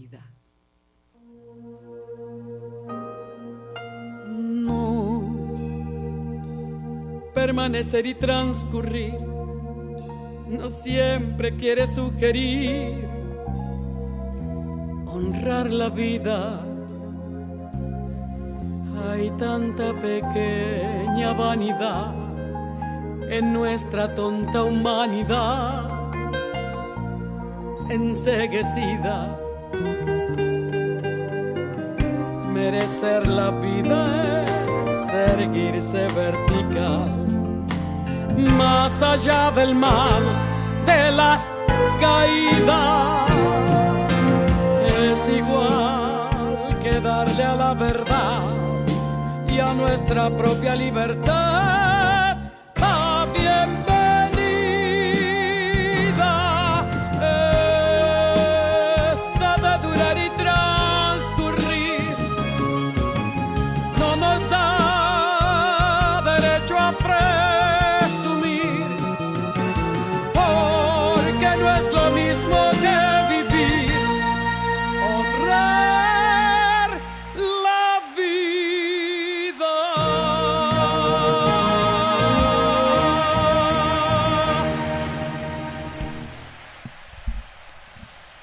Aquí de vuelta dialogando con Beni, yo soy Rosana Cerezo y estoy dialogando con la profesora Yanira Reyes, Mayra Díaz Torres, directora del colectivo ILE, y la doctora ginecóloga obstetra Yari Vale. Esa canción, Honrar la Vida, en voz de Mercedes Sosa y anteriormente Lucha de Gigantes. Eh, porque esto es, eh, la canción anterior del segmento anterior era Lucha de Gigantes, porque esto debe, de hecho es una lucha de gigantes a nivel social, es una de las luchas más épicas que estamos dando eh, y, vemos que en esta lucha hay mujeres y hombres de cada lado, mujeres y hombres que defienden el derecho al aborto, mujeres, hombres y personas no, no binarias y de todas las identificaciones de la humanidad. Eh, y, y, hay personas al lado de, de al lado de la, de la oposición, de la criminal, creen en la criminalización del aborto. Eh, una de esas personas eh, Lisi Burgos del proyecto Dignidad radicó un proyecto para en la Cámara que pretende enmendar el Código Penal para que el delito del aborto sea castigado con pena de reclusión por un término fijo de 99 años. O sea, e, esta es la lucha que estamos enfrentando. ese es el proyecto de la Cámara 1407, que propone que tanto a los doctores, como yo lo entiendo, como a las mujeres se le pueda meter a la cárcel por 99 años. Eh, y, todas estas otras consideraciones de las cuales estábamos hablando, de la vida de las mujeres. Por eso puse esta canción de Mercedes Sosa de honrar la vida. Es lo que hemos estado hablando. Cómo se honra la dignidad de las mujeres que llegan a este momento tan difícil a buscar servicios de salud reproductiva. De eso habla. Y entonces de repente vienes con un hacha y encima victimizas a la víctima y propones meterla en la cárcel 100 años. Esta es la lucha que estamos mirando. Y esta es la lucha que nos convoca hoy a defender los derechos. Así que por favor, licenciada Reyes, eh, ¿nos puede dar entonces esa, esa fotografía rápida de cuál es el estado ahora de las amenazas como de, las defensas de, eh, legales del derecho al aborto legal? Sí, hay más de 10 proyectos presentados que intentan de alguna forma restringir el derecho al aborto en Puerto Rico. El más que hemos hablado es el proyecto del Senado 693, que es el proyecto presentado por la senadora Joan Rodríguez Bebe. Y ese proyecto, como ustedes saben, fue aprobado en el Senado y luego entonces eh, ahora está en manos de la Cámara hacer su evaluación. Ese proyecto 693 pretende eh, prohibir el aborto después de la semana 22, estableciendo un punto fijo de viabilidad a la semana 22 y eh, permitiendo solamente tres excepciones. Una es que la mujer va a morir, la persona embarazada va a morir si lleva a término el embarazo. La segunda, que la mujer va a quedar con una incapacidad irreversible de una función primaria de su cuerpo. Y tres, que el feto no sea viable porque tenga alguna condición que los, le tenga eh, incompatibilidad con la vida. Esas son las únicas tres excepciones. Esto quiere decir que no hay excepciones por violación, no hay excepciones por incesto, no hay excepciones por violencia, no hay, excepciones por condiciones de salud de la, de la persona embarazada, porque fíjense que una cosa es que la mujer va a morir o que va a quedar incapacitada permanentemente, pero eso no incluye condiciones de salud como puede ser un diagnóstico de cáncer en la mitad del embarazo, que requiera que la mujer tenga un eh, tratamiento con quimioterapia y que entonces llevar a término el embarazo va a retrasar el tratamiento y ponerla en peligro de tener una, condición aún más severa. Eh, de esto es lo que estamos hablando con el proyecto 693. Y, eh, para hacer una pausa rápida, este en realidad este proyecto 693 entonces está arrojando, está queriendo regular una cantidad muy pequeña de, lo, de los abortos que se hacen, porque son muy pocas las mujeres que, que, llegan a ese término y cuando llegan a las 22 semanas es por razones gravísimas entonces, ¿verdad? O sea que, que son todas las nombradas, están, eh, están eh, son razones muy delicadas. Eh, claro. Y son eh, muy pocas, que no hay que pensar que es todo el mundo que está llegando al, al término de 22 y ni que por, por mucho eh, sea una mayoría o sean muchas personas las que llegan a esto. No, los datos en Puerto Rico coinciden con los datos en Estados Unidos. Estamos hablando de menos de 1% de todos los abortos que se realizan son después de la semana 22. O sea que aquí no hay una crisis de salud, no. hay una crisis de aborto después de la semana 22. No estamos hablando de abortos al garete, como están diciendo algunas personas en el, en el chat de, de esta transmisión. Estamos hablando de procedimientos médicos altamente regulados y que se realizan después de la semana 22 por situaciones extraordinarias, situaciones de violencia, situaciones de salud, situaciones personales extraordinarias. Claro. Y hay un y hay un principio legislativo que lo escuché de, de Héctor Luis Acevedo el otro día. Y es que no se legisla sobre asuntos que no son problemas. Tú no creas un problema a partir de una ley. Tú no divides el país a partir de una ley innecesaria.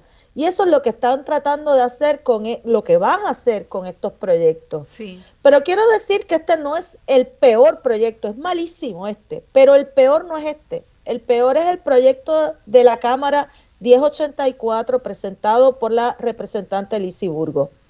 Este proyecto que tiene como título Ley del latido cardíaco del no nacido en Puerto Rico prohíbe el aborto después de que se detecta el latido del corazón del feto. Esto ocurre alrededor de la semana 6. Esto quiere decir que la mayor parte de las personas embarazadas en ese momento aún no tienen conocimiento de que están embarazadas. Eh, así que en la práctica esto es una prohibición prácticamente absoluta, total, del aborto. Y además, fíjate cómo eh, eh, esto refleja cuál es la prioridad para estas personas, que obviamente las mujeres no somos la prioridad porque establece que una persona que sienta algún daño por un a consecuencia de un aborto puede demandar por eh, por este daño y recibir una indemnización que nunca será menor de 25 mil dólares.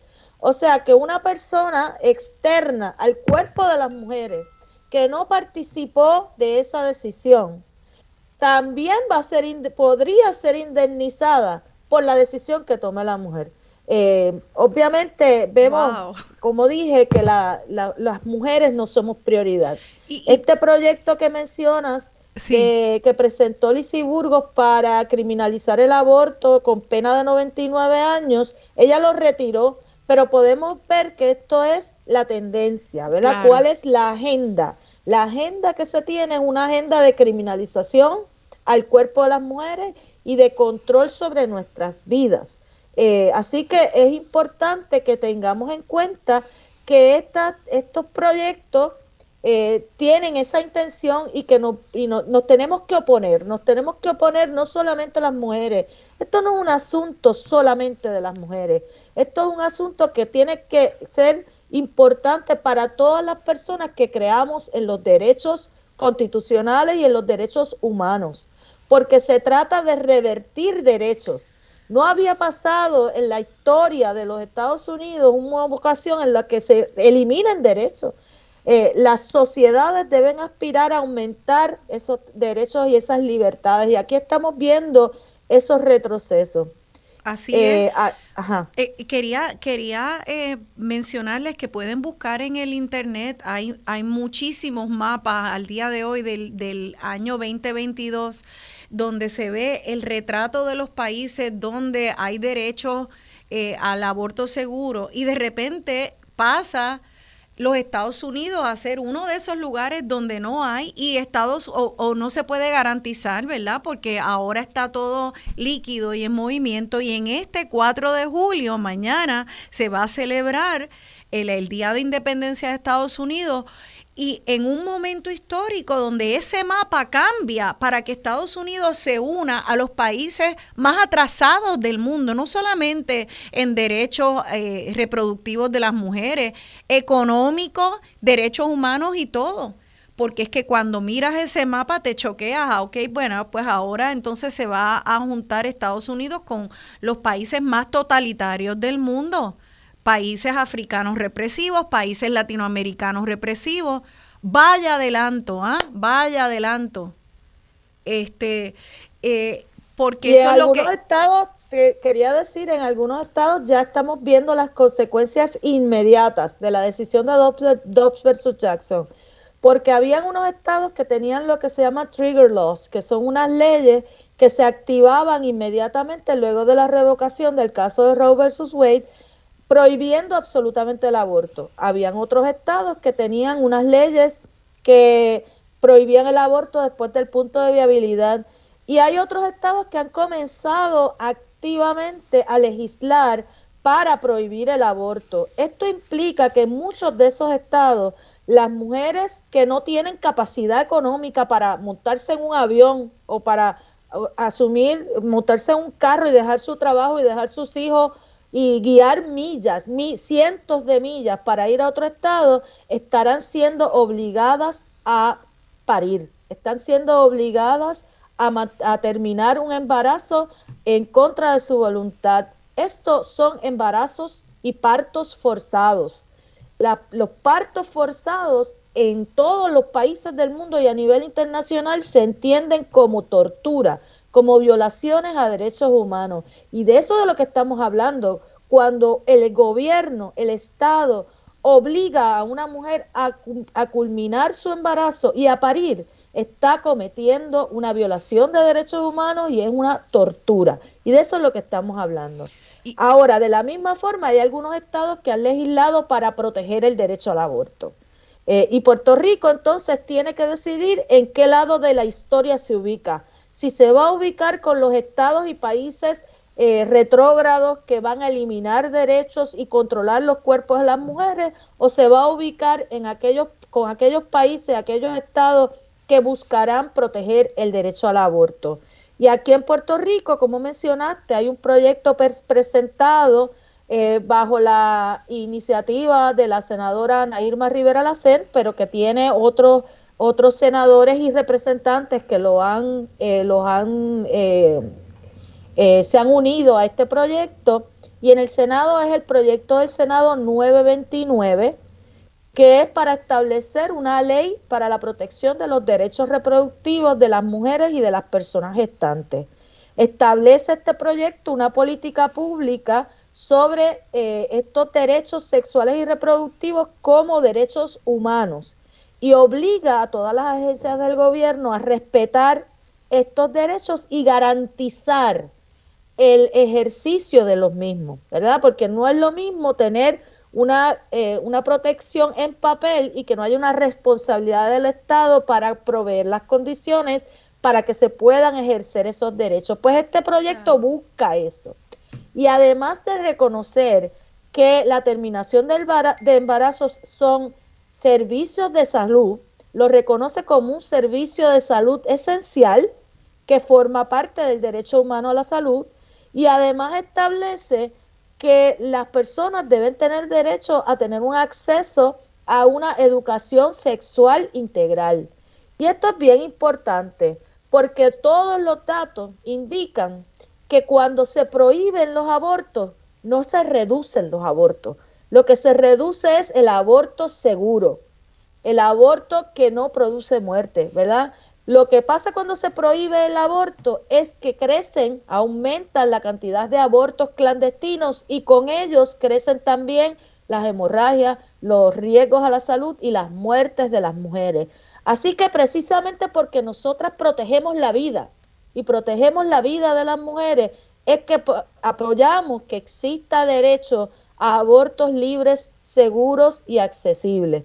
Eh, cuando hay, si queremos reducir la cantidad de abortos, tenemos que darle mayores accesos a educación sexual a las personas y acceso a métodos anticonceptivos. Esa es la forma de reducir los abortos. Y, y tiene que ser educación sexual a mujeres y a hombres y, y, contracepción a mujeres y a hombres. Nuevamente, no puede ser todo, solamente eduquemos a las niñas a decir que no, porque presumimos que el hombre va a venir a imponerse, presumimos que el hombre tiene un libido tan fuerte que va a venir a tratar de seducirte y engañarte, lo que sea.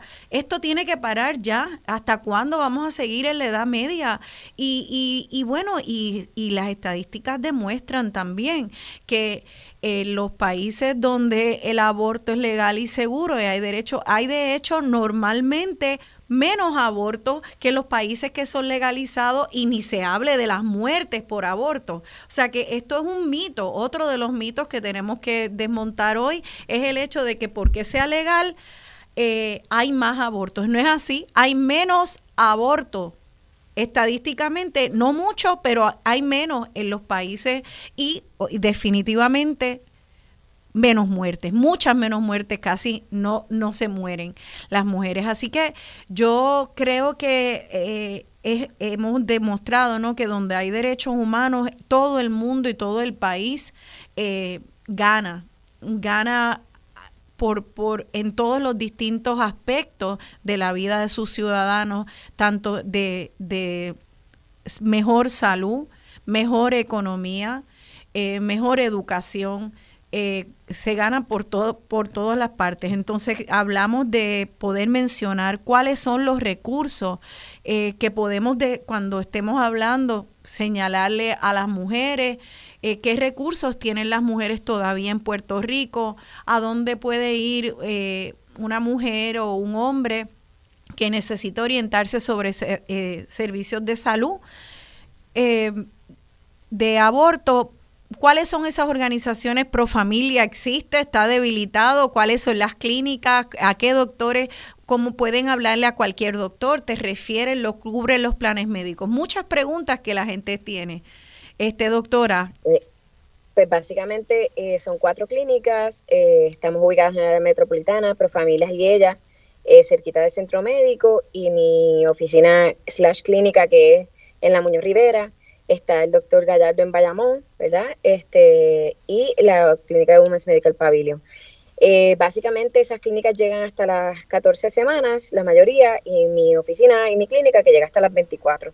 No los cubren los planes médicos, para contestar esa pregunta rápida. Eh, es ¿verdad? Eh, oneroso, algunos de, los procedimientos pues empiezan en los 300 dólares, pero aumentan a medida que la gestación avanza que lo hace menos accesible este, debido, a, debido a los costos de mantener las clínicas bajo las reglamentaciones del Departamento de Salud, pues es bien costoso.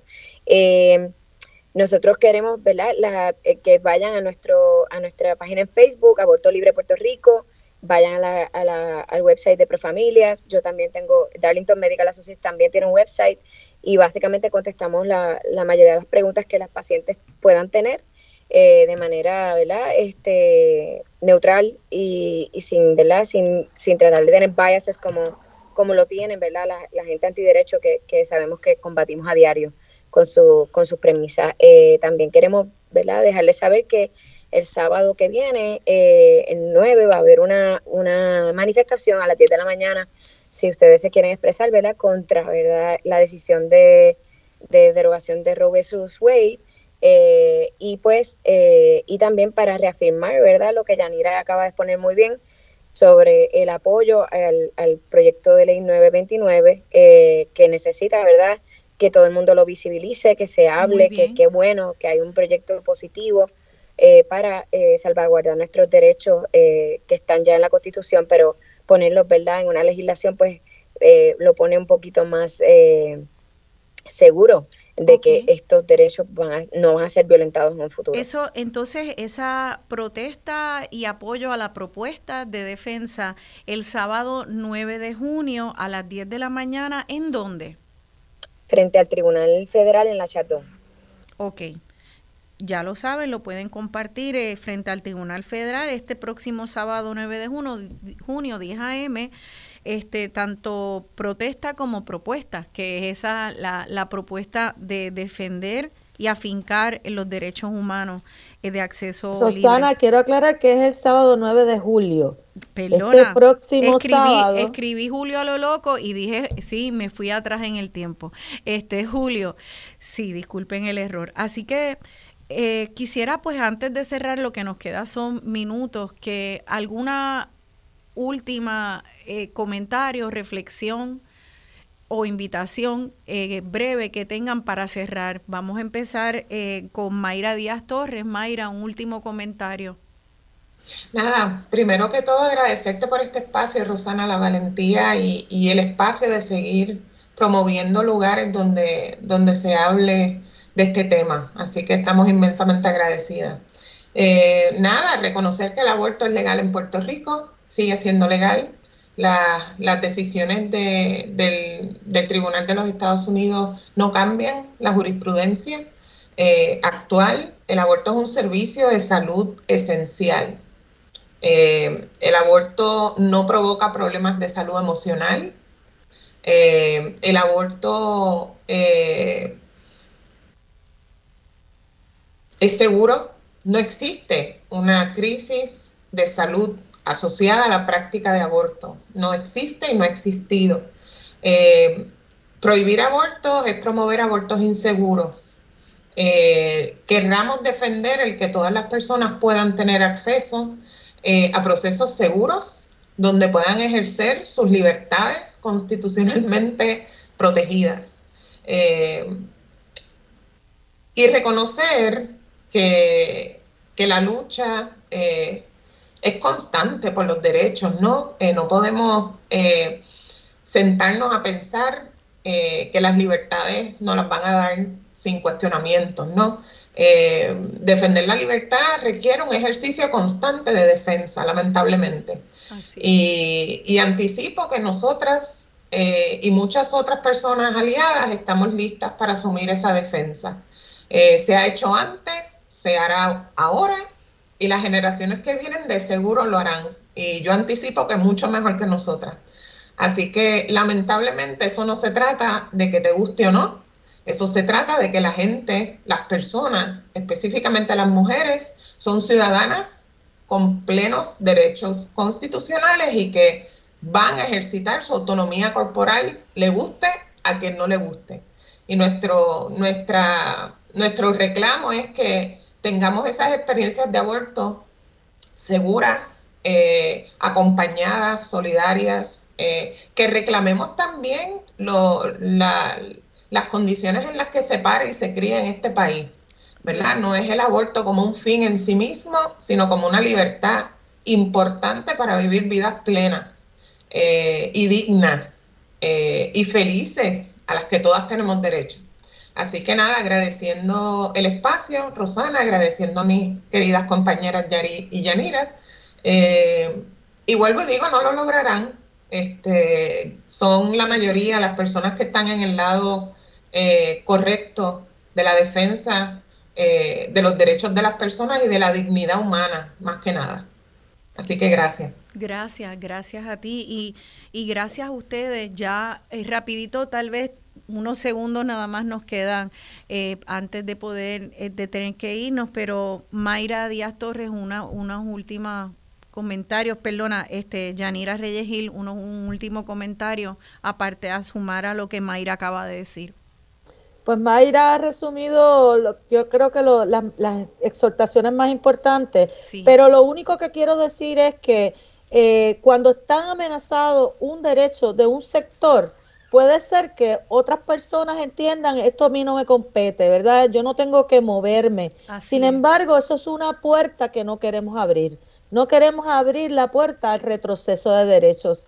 Y hoy están eh, tras los derechos de las mujeres y las personas estantes en Puerto Rico, pero junto a ese derecho están vinculados otros derechos a la intimidad, como las decisiones que tomamos sobre con quién nos casamos, eh, con cómo criamos a nuestros hijos e hijas, cómo las decisiones que tomamos sobre nuestro futuro.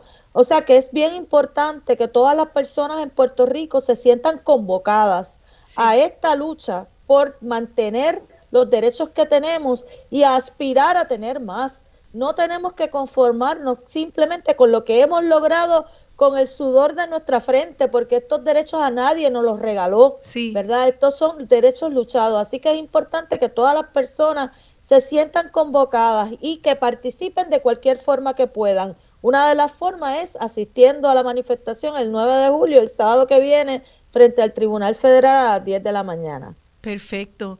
Pues allí nos vemos entonces. Espero verles a todas y a todos allí.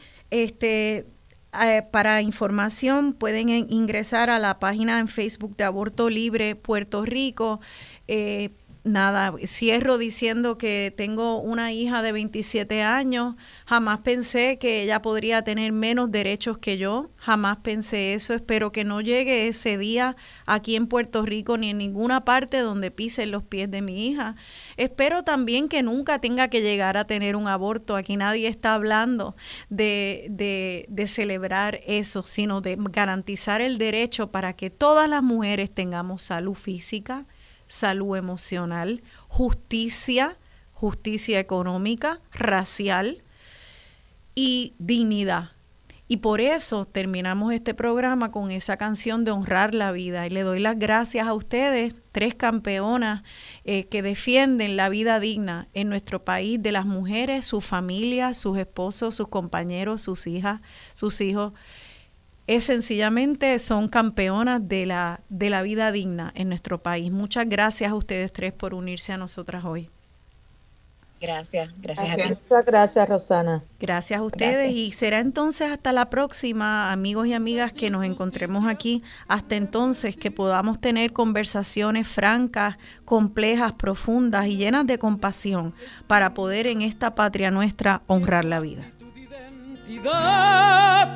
Más definida,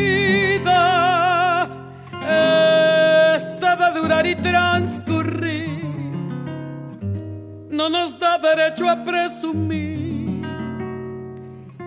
porque no es lo mismo que vivir, honrar la vida.